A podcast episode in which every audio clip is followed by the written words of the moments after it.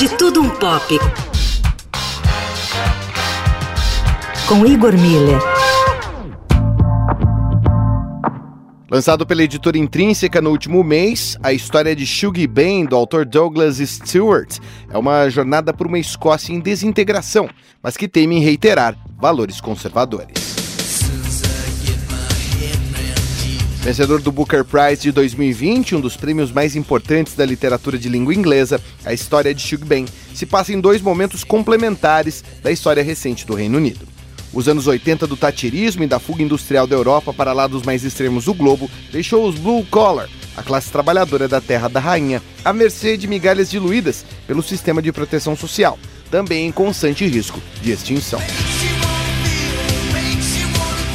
Nesse cenário, o menino Shug bem nasce entre papéis de parede descascando e famílias apinhadas em pequenos conjuntos habitacionais, sem grandes perspectivas, como a violência institucionalizada, abuso de álcool e a crescente entrada das drogas. Universo que a gente já viu em outra obra da literatura escocesa, Transpotting, de Irvine Welsh.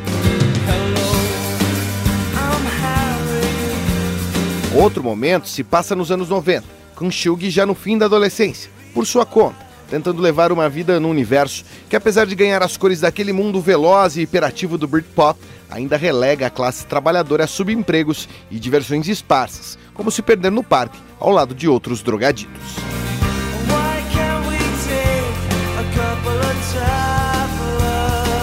Apesar de uma esperança de sorriso amarelo, o horizonte é de vitória para o garoto que sofreu com a violência dos bairros operários, principalmente porque desde pequeno já se deixava entrever como homossexual. Seu pai, um taxista brucutu, abandonou a família num bairro operário, no entorno de uma mina desativada.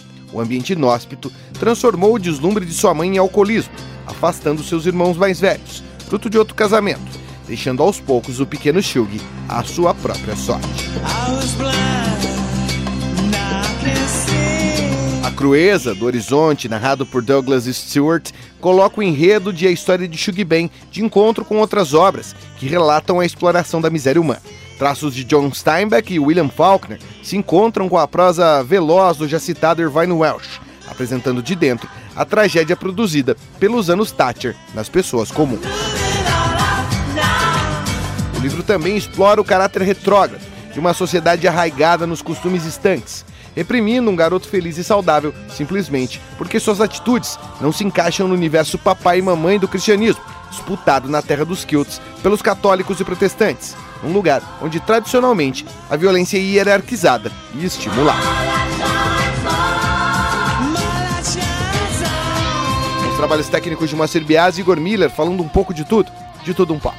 Para o fim de tarde, Eldorado.